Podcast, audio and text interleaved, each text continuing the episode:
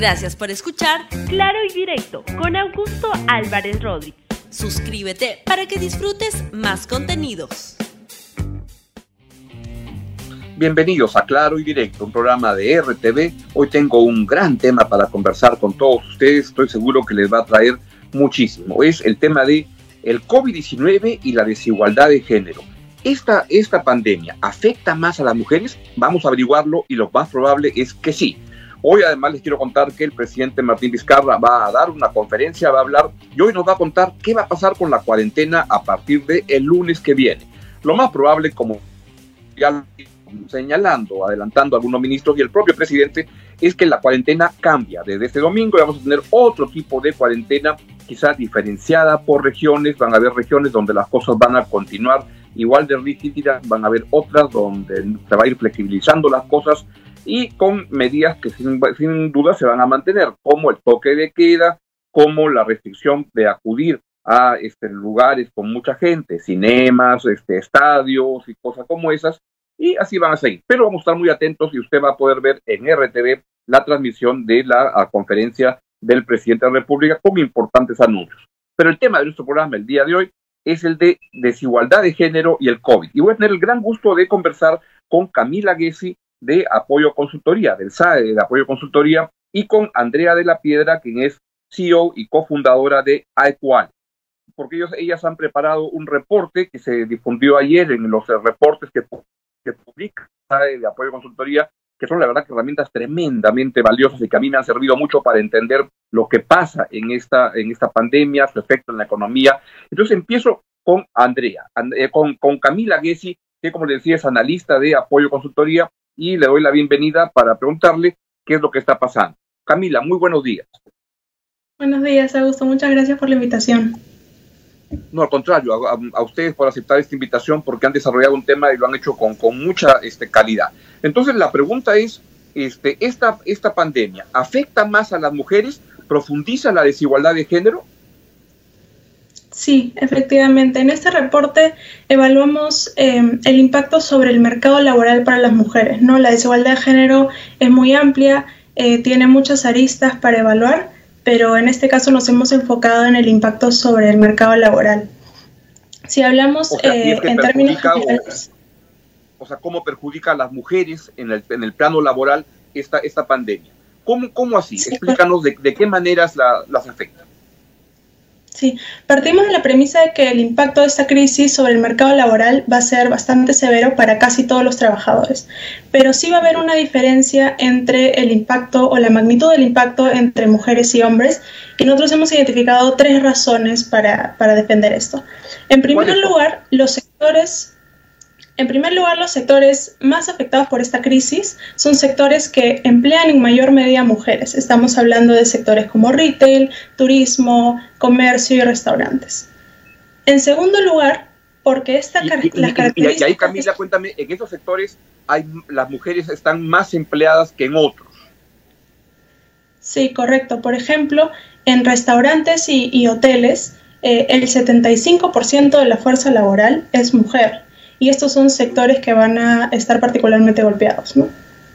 O sea, los sectores donde hay más mujeres trabajando son los más este, afectados por la crisis y por tanto ya por esa razón la mujer va, va a estar mucho mejor, mucho menos, más, este, va a tener más problemas de empleo en estos este, meses. Uh, cuéntanos esta, esta encuesta que ahí desarrollaron de, de Ipsos, que también nos da un enfoque a nivel de nacional urbano. Sí, Ipsos realizó en mayo una, una encuesta eh, donde se reflejó que mayor cantidad de mujeres eh, han perdido su trabajo durante la cuarentena en comparación con hombres. ¿Tienes algún porcentaje que nos puedas contar? Sí, el 58%, 54, perdón, por ciento de mujeres en comparación al 48% de hombres han perdido su trabajo durante la cuarentena a nivel nacional urbano. A nivel nacional urbano y entonces es una muy mala noticia para, para la, las mujeres por los sectores donde están más empleadas. Sigue, por favor. Sí. Sí, el segundo punto es que las características de esta crisis eh, pueden agravar las desigualdades de género que hay en la eh, distribución de las cargas eh, de labores domésticas y de cuidado familiar. ¿no? Antes de esta crisis ya sabíamos que el tema era, era, era un problema ya existente, ¿no? Las mujeres en promedio eh, trabajan el triple de horas eh, que los hombres en labores domésticas no remuneradas. Esta carga desproporcional del trabajo doméstico genera un problema a la hora del momento que quieren ingresar las mujeres al, al, trabajo, al mercado laboral, ¿verdad? Porque esta carga desproporcional afecta su capacidad de competir de igual a igual con un hombre y su capacidad de generar ingresos. ¿Puedes darnos ejemplos que nos expliquen lo que estás eh, contando, que es tan, tan interesante? Sí, sí, claro. Em, por ejemplo, en promedio, en una semana, una mujer dedica 24 horas más que un hombre al trabajo no remunerado doméstico, ¿no? Eso que, que, o sea, acarrea... A cocinar en, la, en, la, en casa. Sí, exacto. Eso eh, repercute directamente en su capacidad de generar ingresos porque, dado que el tiempo es limitado, eh, en promedio tienen 15, por, 15 horas menos eh, a la semana para dedicar a trabajo remunerado. ¿No? Entonces eso repercute directamente en su capacidad de generar ingresos, de llevar este, mayores recursos al hogar. Entiendo. Y eso las, las acaba perjudicando también mucho más. Exacto hay estudios, eh, incluso he leído artículos en esta, en esta cuarentena de cómo este, gente que tiene trabajo más incluso intelectual, digamos, que podía hacerlo en casa, pero por estar todos confinados con los hijos que no van al colegio, las mujeres tienen mucho más problemas para desarrollar su trabajo normal, digamos, que los hombres, que sí pueden, incluso para los que tienen el, la posibilidad del, del, del teletrabajo.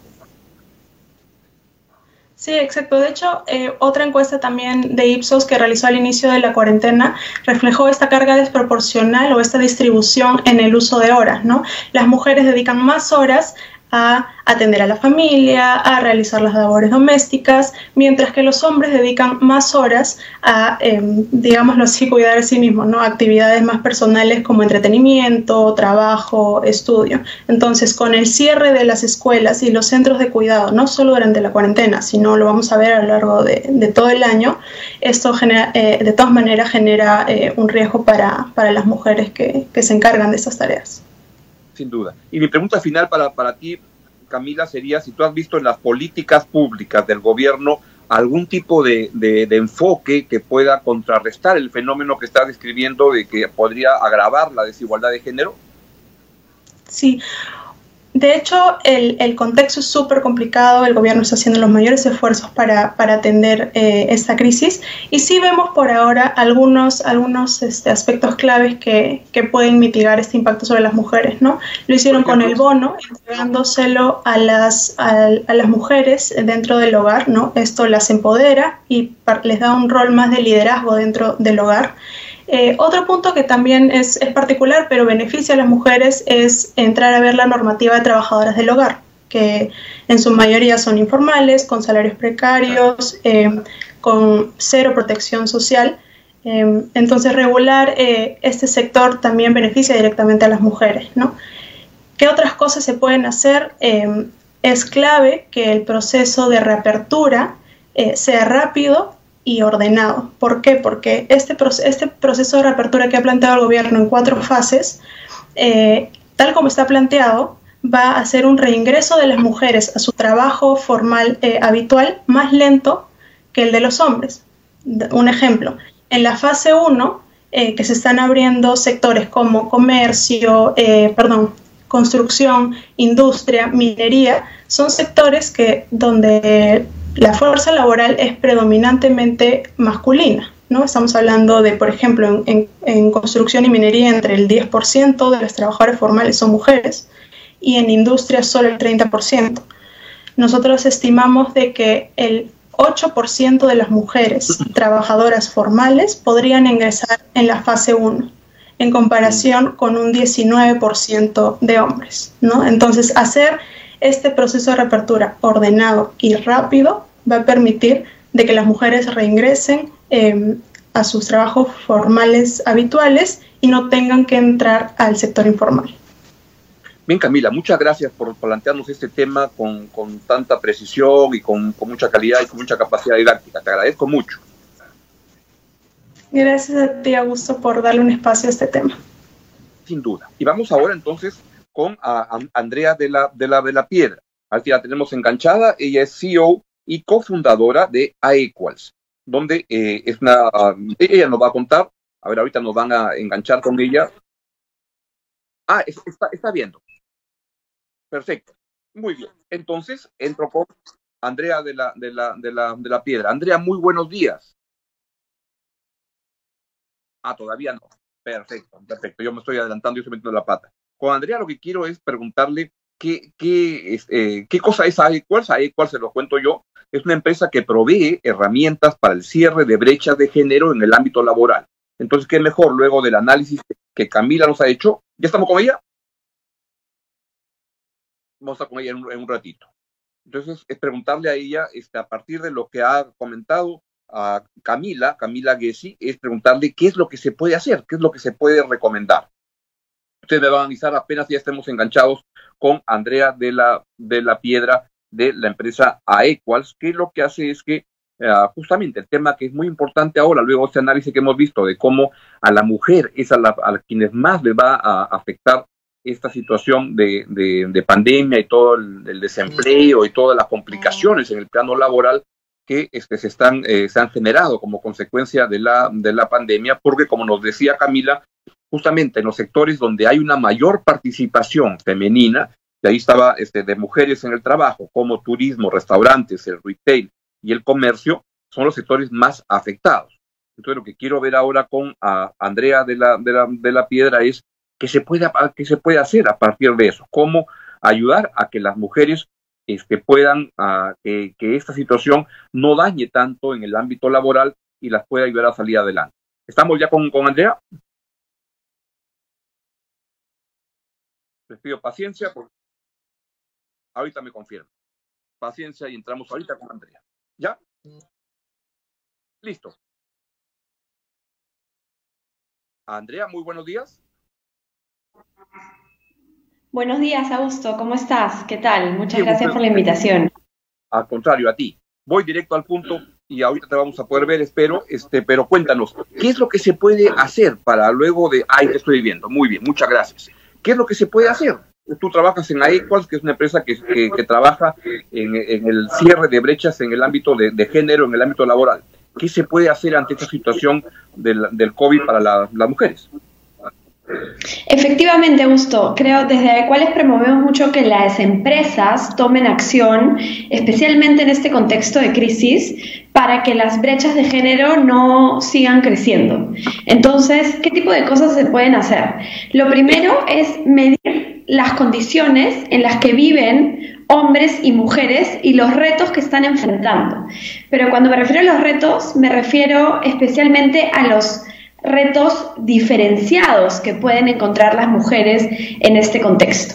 Por ejemplo, en el uso del por ejemplo, en el uso del tiempo, ¿no? Cuando hablamos de cómo están usando hoy por hoy las mujeres su tiempo, eh, vemos que todo el tema de educación de los hijos en este contexto hace que, por ejemplo, las mujeres, más que los hombres, porque vivimos en una sociedad con estereotipos y decimos que esta tarea es femenina, eh, un punto tiene que ver con revisar bien a qué hora empezamos las reuniones o a qué hora hacemos las reuniones, preguntarle a las mujeres en qué momento es mejor para ellas eh, poder estar conectadas y no esperar que la conexión sea todo el tiempo y que todo el tiempo estemos ahí, hombres y mujeres en general, ¿no?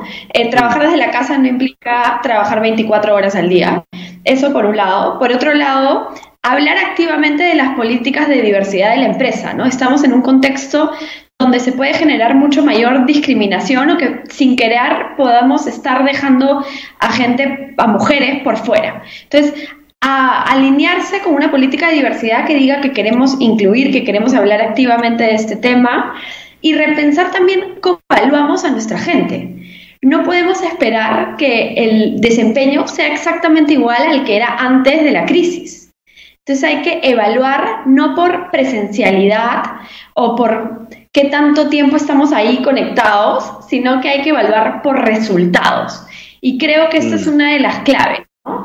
Cómo lo estamos logrando estos resultados eh, y no esperar presencialidad. Y te diría que un tercer punto, Augusto, tiene que ver con hablar activamente eh, con nuestros equipos de la corresponsabilidad y que las tareas de cuidado en la casa deben ser de hombres y mujeres. Por supuesto. ¿Y es difícil lograrlo? ¿Cuál es la principal barrera para avanzar en eso?